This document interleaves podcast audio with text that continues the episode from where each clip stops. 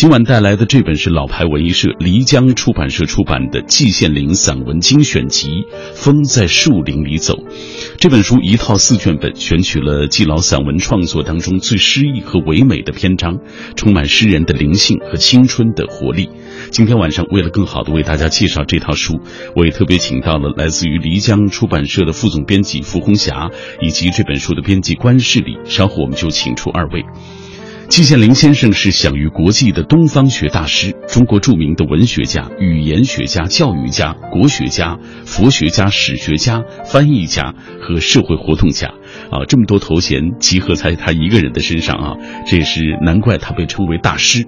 我们今天也请各位来说一说，在你眼中能称之为大师的人以及他们的贡献。大家可以调一调书袋，通过我们的微信、微博来分享。微信参与的方式就是微信公众平台上搜索“小马读书”这几个字的拼音；微博参与的方式，新浪微博中搜索“品味书香”或者“小马 DJ”，你就可以在我们的直播帖之下给我留言。如果错过收听品味书香的某一期节目的话，可以下载中国广播 app，在这个 app 上寻找到我们的往期回放。这里各位正在听到的，这是小马每天晚上九点到十点带来的品味书香节目。稍后我们就请出今晚的两位嘉宾来分享季羡林先生的散文精选集《风在树林里走》。我爱白纸千字的城堡。它装得下整个宇宙的情愁悲苦，仗剑奔走的少年，沉默如水的思想者，不着边际的幻想，永远热泪盈眶的感动。繁华落尽之后，倦意袭来之前，FM 一零六点六，品味书香，给你夜色里。最美的诗句，永远触手可及的远方。这里有夜色当中最美的诗句和永远触手可及的远方。各位，你正在听到的是小马在每天晚上九点到十点带来的节目《品味书香》。我们今天晚上带来的是漓江出版社出版的一套四卷本的散文精选集《风在树林里走》。马上我们要请出今天晚上做客我们节目的两位嘉宾，来自于漓江出版社的副总编辑符红霞以及这本书的编辑关世礼。来，两位老师先跟我们电波那端的朋友打个招呼。红霞老师，听众朋友，大家好，我是漓江出版社的符红霞。来，各位听众朋友，大家好，我是漓江出版社的策划编辑关世礼。嗯，也是这本书的编辑啊。呃，其实，呃，我翻看了一下相关的一些资料啊，红霞老师，就是我发现，在季先生去世之后，市面上出现了很多，呃，就是以这个季先生的旗号啊为名头的这样的一些作品，呃，后来证明好像都不是他的原作，或者是没有经过呃季老先生家人的这个授权啊。这本书我们看到《风在树林里走》一套四卷本啊，集中展现了季先生在散文创作方面的成就。给我们讲一讲你们这套书编辑出版的过程。嗯，也是缘分哈。我这个很偶然的一个机会，就跟现在在做季羡林的版权整理工作的有王女士认识。嗯，因为之前呃季老的那种为人个性，他可能他的呃。各种授权散落在外面比较多，嗯，那现在就是他的季老的作品在不同的出版社出版的品类也非常之多，是，嗯，那现在呢，就是季承先生，就是季羡林先生的儿子，嗯，他们有意呢成立呃季羡林那个文化基金会，就想更好的把他的作品的这个出版整理做的比较有规模。或者从品牌形象上做一个比较完善的工作。嗯，那我们恰好是在这个时候认识，认识的过程当中就说到了这一套的散文精选集。嗯嗯，因为觉得和呃不同的出版社，因为他对作品的理解，呃是是有各种各样的偏差的。那我们现在看到的一些呢，可能就是呃小的。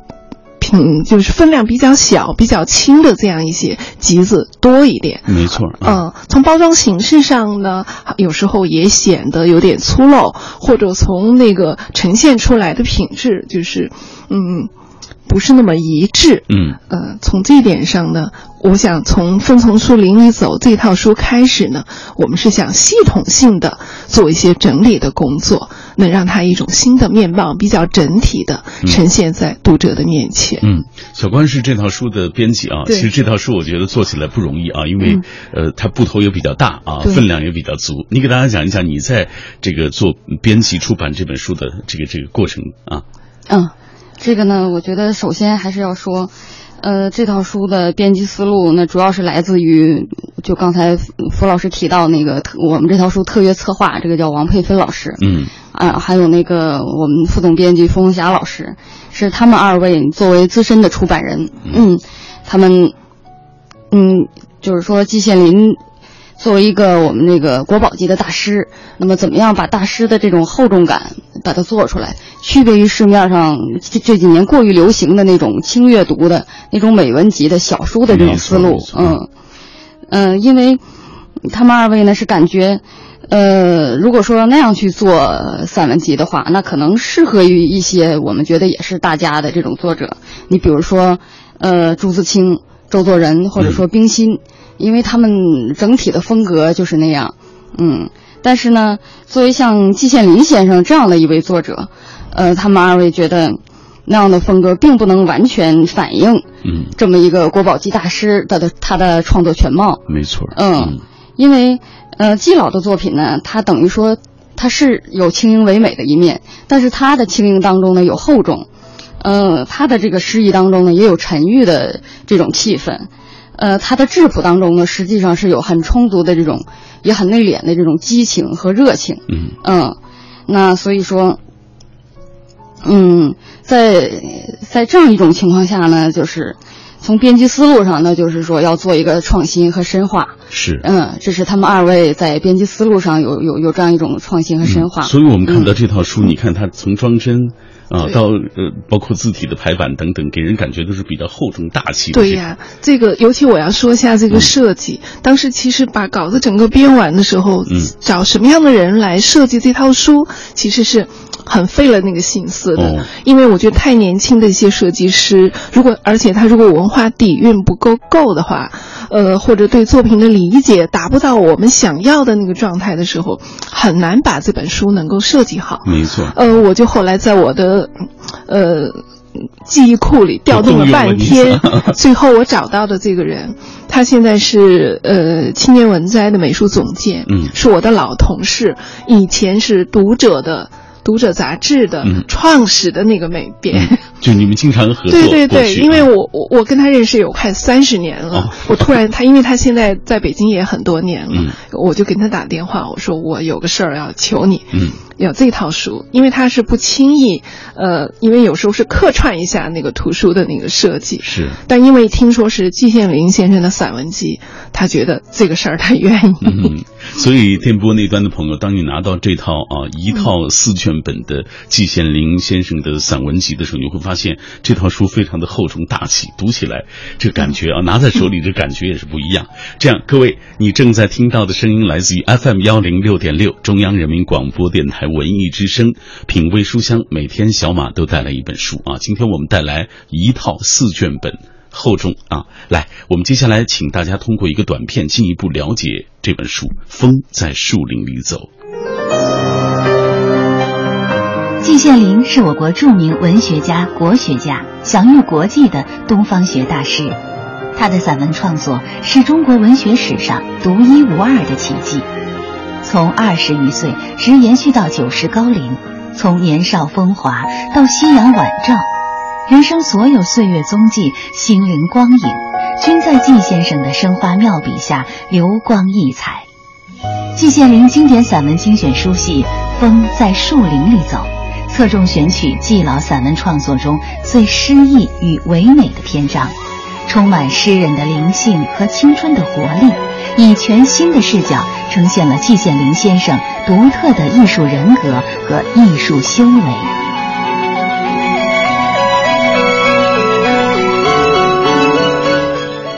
这套四卷本的散文作品集，总体的名字叫做《风在树林里走》啊，分为诗境自然、光影行迹、情怀人物、浮沉时事啊这样四类。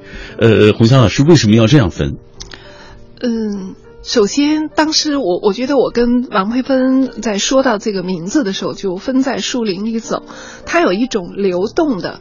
就是动态的一种感觉，嗯，因为说先生的那个平常的话语里，他很多文字里提到，就对这个分在树林里走这样的一个形式形象，就特别有感觉，嗯，因为风是自然的，呃，树也是自然的，嗯，但人对这种自然的感受，随着四季的变化，随着心态，可能。我觉得那种感受是非常非常之丰富的，嗯，所以为什么分在树林里走，就是把它作为一个总的这一套散文的那个名字，嗯，我们觉得这个意境是非常非常好的，它不同的人可以有不同的体验和感受，嗯，呃，四卷本呢，当然诗境自然是主要是围绕着自然的呃景物，呃。这样来描写的，嗯，更多的时候，我觉得有时候自然它是一个对象，同时也是一个主体，嗯，就是不同的人，嗯，自然这个对象里头其实是包含了很多的小猫小狗、一树一花，不同的人的感受是不一样的，嗯，那么我觉得季老的文字，可能他的很多的人生体验什么，都是在貌似平常的。对于自然的这种撰写描摹当中，其实他的内心的丰富是得到了充分的一种展现。嗯，呃，小关给大家讲一讲，就是在这样的指导思想的这个基础之下啊，嗯，我就想，其实你在挑选这样的这个四大类的这些散文作品放进去，其实也不是一件容易的事情。嗯啊，这个过程讲讲。嗯，我是感感受是这样的，就是，呃，在那个王老师和佛老师这个总的这个指导思想之下呢。那我们分了这四本书，我们等于说跳开了原来我们常规的那种，有的散文集它是按创作时间来分，比如说季老的这个《清华园日记》是。刘鹏杂记《留的十年》，这种呢，它可能更适合于文学研究者，他作为一段特殊时期内对这个老先生的思想、所思所想的整体把握，或者说呢，就是按那那种美文集的形式，它是按表面的一个题材来分，嗯，就是我把它写景的。那个写风景的，或者说写花写草的放一块儿，大家感觉哎，这这是一个集子。嗯，但是我们的这个呢，等于是完全它跳开了这两种常规思路，它是把，呃，能反映这个大师灵魂当中比较重要和本质的一面，把这些东西放在一起。比如说咱们这个诗经自然，它反映的是季老的这个，他作为诗人性的一面，他这个文字当中。最诗性和最唯美的那一面，嗯，那你像情怀人物呢，他可能就要侧重于季老他悲天悯人的你，他对底层人民的一些描写，他对自己这个家人、朋友、师友的这样一些一种描写，他突出的是，是是这个大师的这样一种对人生、对人生而为人的这样一种苦难的这种，虽然很年轻的时候，但他对对这些东西有了一个一个很深度的把握，没错，这样让我们联想联想到那个可能。嗯，像像鲁迅这样的大师，我们感觉他有些东西是相通的。嗯，所以说我们感觉我们这个从编辑思路上还是说更更注重对这个大师的灵魂的切入和把握。就这四本书凑在一起，我们感觉就大家可以从整体上把握到这个大师的艺术人格。嗯嗯，基本上是整个季老的七十年的这个创作生涯的作品都囊括。对，他是从中就是找那个呃本质比较相近的，就是文字的气质比较相近的这样一个，他是靠一种内在的一种标准。没错。呃，包括像他的呃第三本就是《行记》，呃《光影行记》这个当中呢，是他作为一个嗯出访文化学者，他也走访世界各地。嗯，我我觉得他是一种。嗯，这样一个世界的胸怀和很广大的那种眼光，也有这样一个文化大师的这种胸怀，是是。呃，基本上给我们的很多是一种打开视野、打开呃眼界、开阔眼界的这样一种。感觉无形当中让你跟着他上了很多的课，没错没错啊。呃，稍后我们会具体打开每一本书啊，我们会一部分一部分给大家来逐个讲一讲、介绍一下。大家正在听到的是品味书香啊，我们通过红霞老师还有小关啊做编辑，你们做这个呃主编。整个的这个过程会发现做一套书其实是很不容易的，会动很多心思啊，然后也会考量，就是说什么样的文字，呃，对，最能够代表他的精神啊，代代表他的艺术修为。这样，我们接下来透过一个短片进一步了解，呃，季羡林先生关于他的成就。季羡林生于一九一一，卒于二零零九，山东聊城清平人，享誉国际的东方学大师。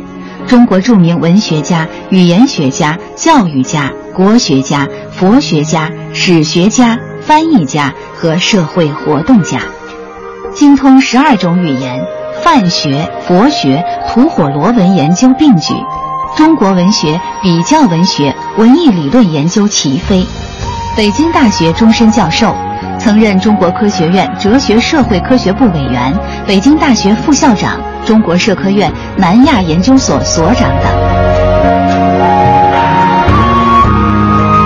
嗯，透过这个短片，我们对于季先生的成就有进一步的了解啊。接下来，咱们就打开这套书，给大家逐个讲一讲啊。这四卷本你们怎么安排的？洪霞老师，这个诗境自然，你们写呃说了啊，刚才介绍的是季老写景状物的一些抒情散文啊，大概是六十多篇啊。这部分的这个气质，包括内容，给大家介绍一下。嗯，我呃，在整个这个过程当中，我我觉得印象最深的有一篇他在写那个大觉寺，我我觉得那个是比较特那个，嗯，比较有特点的。就是大觉寺，我们作为生活在北京的人，经常也会去，甚至是它的玉兰，呃，很有名。嗯，呃，有时候你会特意在那个时候去看一下。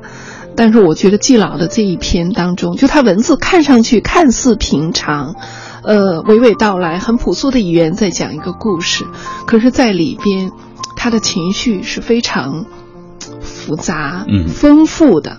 其实那种感悟，就是很平常的文字里头，呃，包含的东西，表达出来的东西是非常非常之丰富的。嗯，这个我我觉得是需要，你只有在读的时候。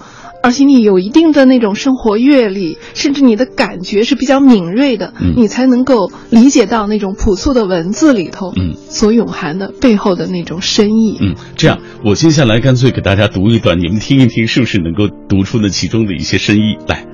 这就是诗境自然，博大精深的人文学养，质朴高华的诗人心性，将稍纵即逝的四时晨光。幻化成瑰丽万方的奇异世界，令平凡不过的花草树木焕发出震撼人心的光彩灵性，把司空见惯的名胜古迹再造出星慧淋漓的美之极致。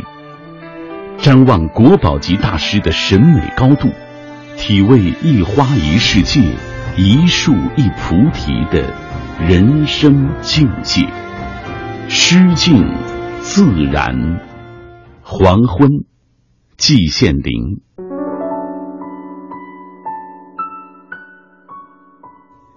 黄昏是神秘的，只要人们能多活下去一天，在这一天的末尾，他们便有个黄昏。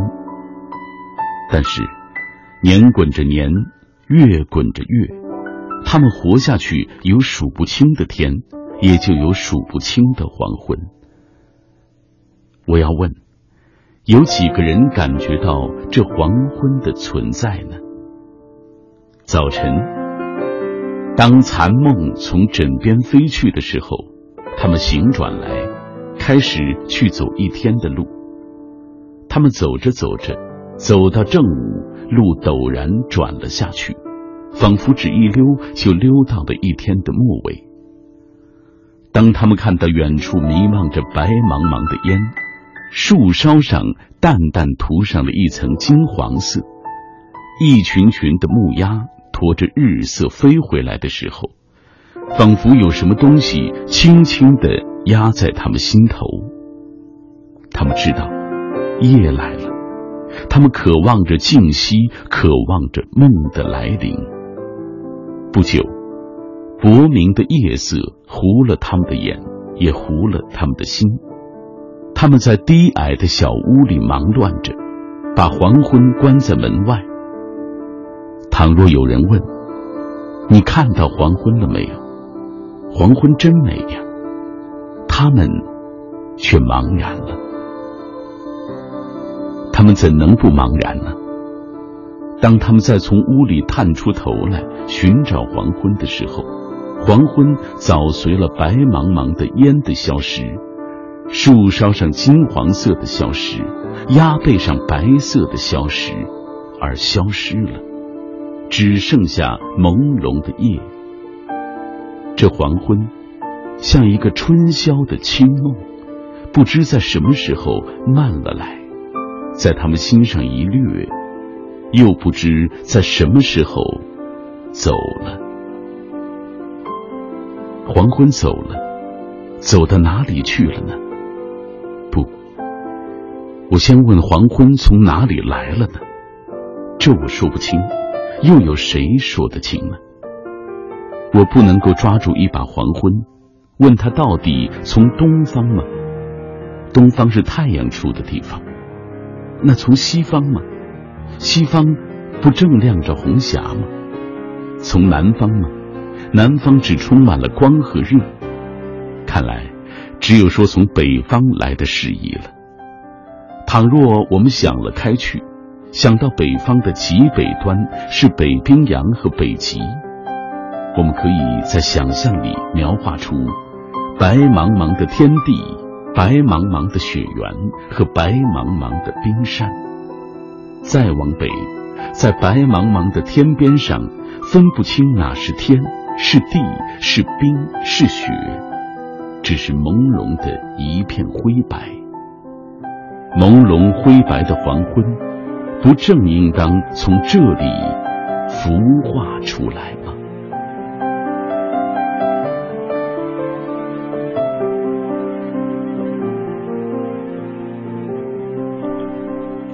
品味书香，我们今天为大家带来的是，呃，季羡林先生的一套四卷本的散文精选集啊。刚刚我们欣赏的是，呃，这是第一本啊，诗境自然啊，呃，从中我们也可以看出这个季老写景状物的这样的一些这个散文的精品文字的魅力。感谢各位继续停留在 FM 幺零六点六的电波当中，我是小马，每天晚上都带来一本书和你一起分享。今晚带来的这套书是漓江出版社出版的季羡林散文精选集《风在树林里走》啊，一套四卷本，算是大部头了啊，集中的能够体现季先生独特的艺术人格和艺术修为。今天请来两位做客嘉宾，一位是来自于漓江出版社的副总编辑符红霞，还有这本书的编辑关世。那在节目进行的过程当中，我们也欢迎大家通过微信、微博的方式来跟我们保持紧密的联络。我们今天说到的互动话题，就是说在你眼中啊，能够称之为大师的人以及他们的贡献。这样，二位老师，咱们接下来看看大家的留言。嗯，这位叫微生薄凉啊，他说，随着季羡林先生的去世，中国学问界在我看来，真正意义上的最后一位大师已经离我们远去了。大师之后再无大师，这句话似曾相识。陈寅恪先生去世的时候，我们说过；钱钟书先生去世的时候，我们也说过。啊，但这时我们的这句话更多的是对这两位大师学术上的高度评价。呃，季羡林先生当时存在啊，我们还聊以自慰，说中国还有一位大师在。现在已经没办法说这样的话了。你觉得这个评价过过分吗？不过分，不过分。啊对我们做这本书，好像。也有这个，我觉得季羡林是唯一的，嗯，这笔财富也是唯一的，嗯，那对于出版社来说，必须要做好这套书，对。要把他的这个精神的财富要回馈给更多的人啊，让大家能够知道。嗯，来继续看荷兰鸣笛，他说：“正所谓国家不幸大师兴，晚清啊，呃，这个之后到民国是大师辈出的黄金时代，内忧外困，嗯，民生哀鸿，生于乱世风雨，更对人情人性的底色有清醒而透彻的领悟。像陈寅恪啊，还有王国维，他们共同特点不仅是国学功底扎实，呃，熟稔经史百家。”有创建，对西学也精通，是真正能融会贯通成一家之言的。其学术成就启迪来者。呃，还有朋友说了，大师中我觉得最有趣味的是辜鸿铭。子贡生于南阳，学于西阳，取于东阳，仕于北阳，精通多国语言文学。西学造诣独步，却思想保皇。呃，这个在北大既讲英国文学，又提倡缠足纳妾，堪称大师之中的另类奇葩。当时西方人都有传言说，进京不看三大殿，不可不看辜鸿铭。关于他的哈奇葩的事情，对对，坊间流传的比较多，是是是，嗯。呃，有一个说法，我不知道是真是假，你还记得吗？就是说他喜欢一个学生的妻子啊，然后喜欢他的什么呢？就是喜欢他那个那个脚味儿。啊，当然这是听来的八卦了啊。嗯，来记忆长歌所谓在他说所谓大师者，在所研究领域见识超绝，学贯中西，继往开来，其学术价值无人替代。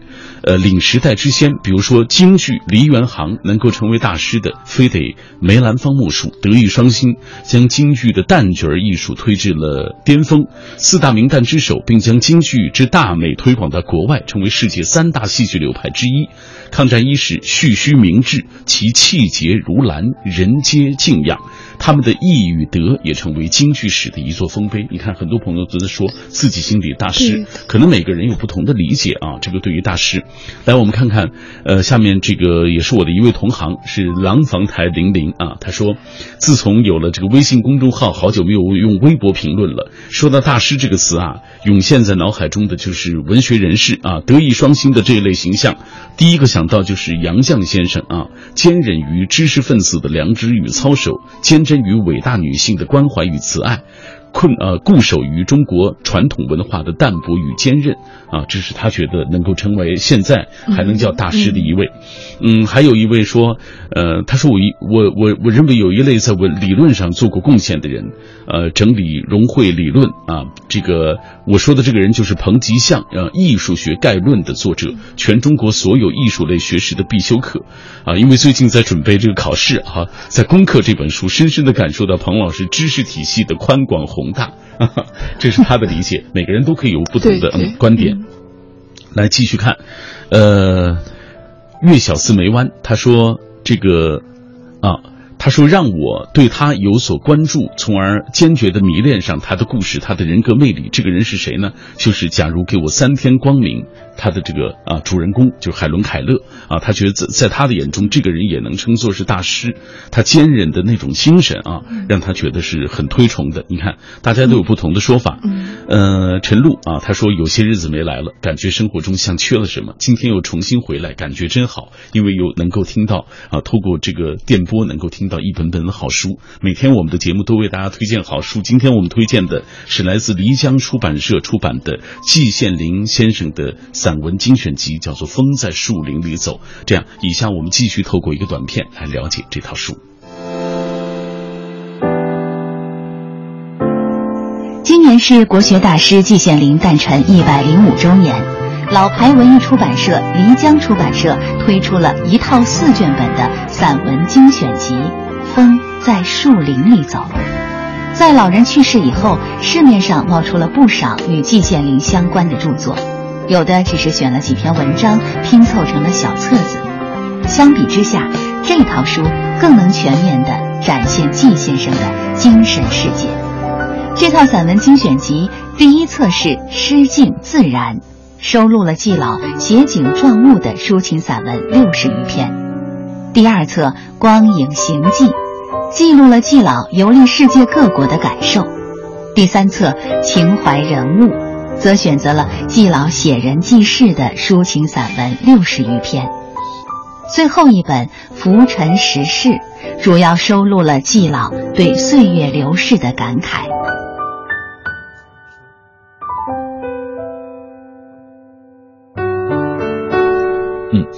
继续回到节目当中，回到这套书当中啊。上半时段的最后啊，红霞老师特别提到了这个诗境自然，他读到的一些感受。这样，小关接下来咱们给大家继续介绍一下啊。第二册叫做《光影行记》，它是记录的这个季老游历世界各国的一些感受，是吧？对，来讲讲。嗯，好嘞。嗯，我觉得《光影行记》呢，它重点是在于行，但是这个不是一般作家的一个行，它是一个国宝级大师的行。嗯，我们跟《诗经自然》比对一下的话，我们觉得诗经自然呢，可能是侧重于这个大师作为诗人的那那个方面。嗯，他他自身的这个灵性，激发出一些平常的一些花花草树木、小猫小狗，让他们都焕发出灵性。那《光影行迹》呢，他可能更侧重于，他是一个文化巨人。嗯，在自自己的一个传奇的一生当中，他的脚步所能触及到的外世界的这么一个广阔和博大。嗯，因为他少年留学，中年呢可能作为国家很重要的一个文化学者出访各国，那到晚年呢他又回到自己的故乡，衣衣衣锦荣归，大家给他去贺寿。嗯，这个这些内容在我们《光影行记》当中都有所体现。嗯嗯，那我们接下来这样。我继续给大家读一读啊，因为我看到很多听众都说我读的还不错啊，那就继续为大家来读。哎，这一段就来自于《光影行记》。纵横几万里的山川湖海，上下数十年悠悠岁月，文化巨匠的行脚踪迹，世纪老人的传奇一生。缤纷绮丽的异国风物，光怪陆离的奇风异俗，壮美山河，温暖人情，追随国宝级大师的世界之旅、世纪之行，享受一次独一无二的精神旅程。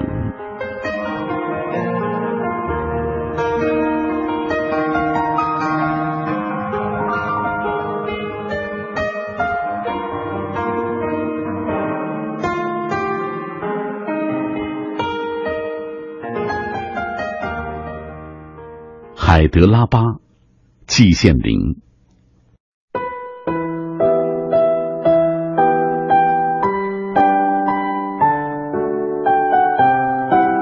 我脑海里有两个海德拉巴，一个是二十七年以前的，一个是今天的。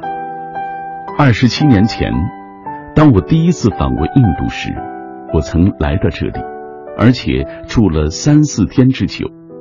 时间相隔既然是这样悠久，我对海德拉巴的记忆就只剩下了一些断片、破碎支离，不能形成一个清晰的整体。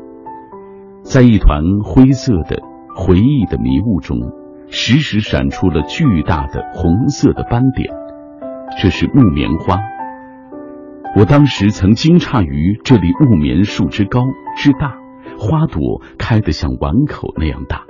而且是开在参天的巨树上，这对于我这生长在北国的人来说，确实像是一个奇迹。留在脑海里的印象就永生难忘了。但是，除了木棉花之外，再也不能清晰的回忆起什么东西来。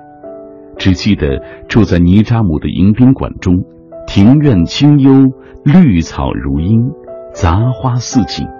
还有一些爬山虎之类的蔓藤，也都开着五彩斑斓的花，绿叶肥大，花朵绚丽，红彤彤，绿油油，显出了一片茂盛热闹的景象。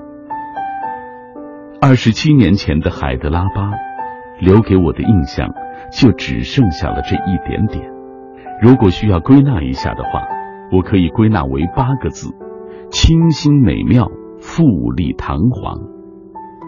一转瞬间，时间竟过去了二十七年。今天我又来到了海德拉巴，我看到的却完全是另一番景象：拥挤不堪的街道，熙熙攘攘的人群，中间奔驰着横冲直撞的、纵横交错的各种车牌。二十世纪的汽车、摩托车同公元前的马车、牛车并肩前进，快慢悬殊。而且好像是愿意怎样走就怎样走，愿意在什么地方停就在什么地方停，这当然更增加了混乱。行人的衣着也是五光十色，同这些车辆配合在一起，形成了一幅色调迷乱，但又好像有着内在节奏的图画，奏成了一曲喧声沸腾，但又不十分刺耳的大合唱。这就是我看到的今天的海德拉巴。如果需要归纳一下的话，我也可以归纳为八个字：喧甜吵闹，烟雾迷腾。你看我在读就是季先生散文的过程当中，发现季先生是非常细腻的人。对，你看他两次去海德拉巴的感受，他通过文字这种描述，就觉得他写的特别绘声绘色，而且观察特别到位。这就是大师和我们普通人的区别。来，接下来咱们继续为大家介绍啊，情怀人物啊，是写这个季老关于写人记事的一些抒情散文，你给大家讲一讲。嗯，我觉得这本书呢，它落笔在人，其实是很深的情怀、情感在里边。文学是人学，其实所有的那个失去了人这样一个对象，他好像也就失去了一个。嗯，引引发共鸣的一个目标一样的东西，我觉得在他的呃季老的笔下写的人物里，有他的母亲，有他的妻子，有他的他因为是山东人嘛，他周周围的一些亲戚师友，嗯，就是每一个人其实。这个跨度是很长的，没错。嗯，反映出来的就是，就一个人可能仅仅从一点上展现出来是这个时代的变迁，是人们呃心理的浮沉，整个的那种变化，嗯，是非常非常之丰富的。没错，没错。读这本书的过程当中，你会发现他生命当中的每一个人都有故事，都不是白来的。是的，是的。请大家再来听一听这段吧，来，选自《情怀人物篇》，游子意。故人情，相见欢，离别恨。母子情切，伉俪情深。黄泉碧落，中天之汉。天涯孤旅，乱世飘萍。相逢一笑，莫逆于心。大师一生，至情至性。亲情、友情、家国情，人生情味，尽在其中。情怀，人物。夜来香开花的时候，季羡林。夜来香开花的时候，我想到王妈。我不能忘记，在我刚走出童年的几年中，不知道有多少个夏夜里，当闷热渐渐透出了凉意。我从飘忽的梦境里转来的时候，往往可以看到窗纸上微微有点白。再一沉心，立刻就有嗡嗡的纺车的声音，混着一阵阵的夜来香的幽香，流了进来。倘若走出去看的话，就可以看到一盏油灯放在夜来香丛的下面，昏黄的灯光照彻了小院。把花的高大支离的影子投在墙上，王妈就坐在灯旁纺着麻，她的黑而大的影子也被投在墙上，合了花的影子在晃动着。她是老了，我不知道她什么时候到我们家里来的。当我从故乡来到这个大都市的时候。我就看到他已经在我们家里来来往往的做着杂事。那时，他已经似乎很老了。对我，从那时到现在，是一个从莫名其妙的朦胧里渐渐走到光明的一段。起初，我看到一切事物都像隔了一层薄纱，虽然到现在这层薄纱也没能撤去。但渐渐的，却看到了一点光亮，于是有许多事情就不能再使我糊涂。就在这从朦胧到光亮的一段里，我们搬过两次家。第一次搬到一条歪曲、铺满了石头的街上，王妈也跟了来。房子有点旧，墙上满是雨水的渍痕，只有一扇窗子的屋里。白天也是暗沉沉的。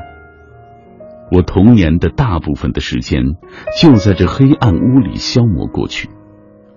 院子里每一块土地都印着我的足迹。现在我还能清晰的记起来，屋顶上在秋风里颤抖的小草，墙角檐下挂着的蛛网。但倘若笼统想起来的话，就只剩一团苍黑的印象了。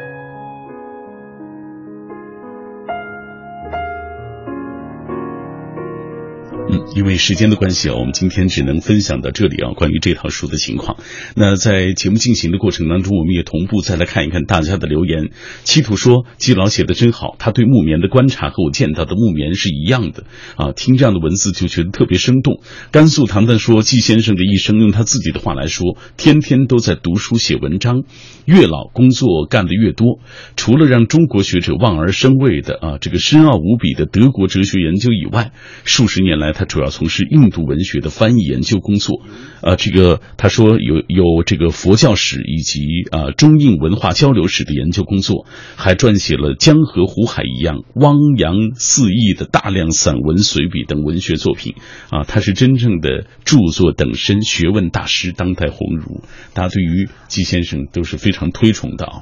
好，呃，今天因为时间的关系呢，我们介绍《风在树林里走》啊这套书就先到这里了。谢谢红霞老师，谢谢小关做客我们的节目啊，也要感谢听众朋友收听今晚的品味书香关于季羡林散文集的这部分内容的介绍。那稍后呃要进入的是最后一个单元，就是今日阅读观察。我们用几分钟的时间来为大家盘点梳理一下最新的出版信息。这里是品味书香节目。很多时候，你以为许多看过的书籍都成了过眼云烟，不复记忆。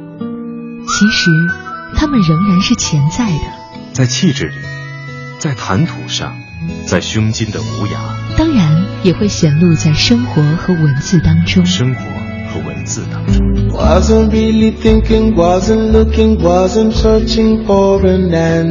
每晚九点。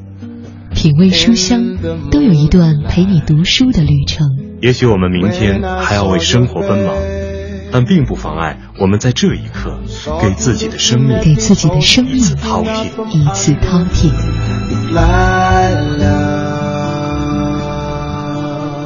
好，马上要进入今晚的最后一个单元，就是今日阅读观察。我们用最后的几分钟来为大家梳理一下最新的出版信息。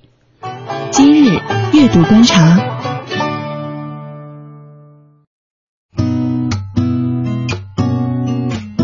今日阅读观察，首先来关注一本新书《空巢婚姻》，献给全天下爱家的人。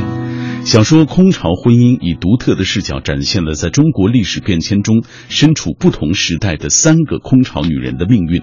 三十年代出生的姚枣花，刚出门啊，刚过门便蒙受了丧夫之痛，受尽白眼与委屈，将一父子拉扯大。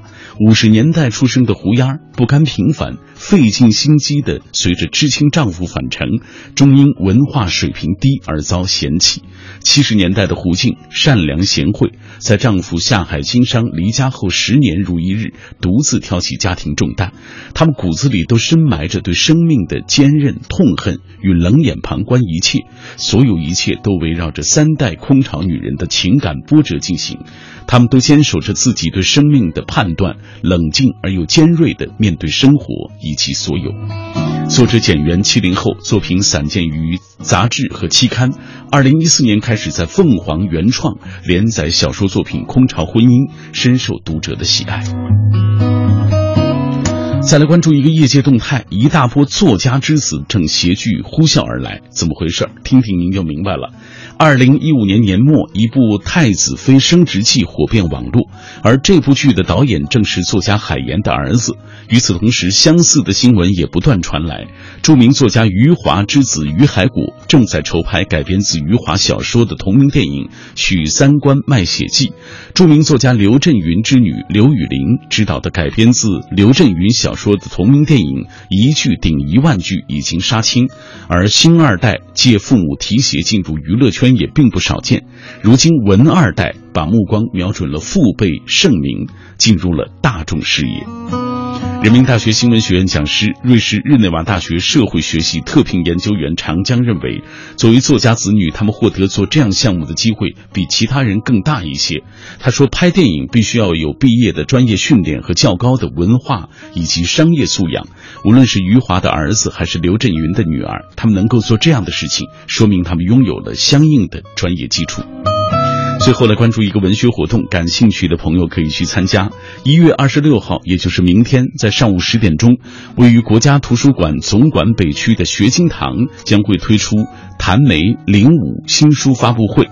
活动嘉宾有本书作者谭梅，还有央视著名主持人朱军、北京电视台主持人春妮儿，以及歌手蔡国庆、李玉刚。在公众的眼里，谭梅是朱军背后的女人，而她以舞者的柔韧与坚强，从一个军营女兵、名人之妻到商界精英，三次华丽转身，实现了一个女人梦寐以求的复合式成功。谭梅在自己的新书《领舞》当中回忆了她和朱军如何在爱情当中互相取暖，在岁月里彼此成就，两个人演绎了一出情到深处的双人舞的故事。明天上午十点钟，谭梅和她背后的男人朱军、朋友春妮儿、蔡国庆、李玉刚等等啊，他们会相聚国图的学经堂啊，聊一聊他二十年，呃，从群舞演员到领舞的独特的心路历程，以及朋友们眼中舞者谭梅的故事。我想感兴趣的朋友可以去看一看。那以上就是。二零一六年一月二十五号的今日阅读观察到这里，我们今天晚上的品味书香节目也全部结束了。明晚九点钟，小马和各位不见不散。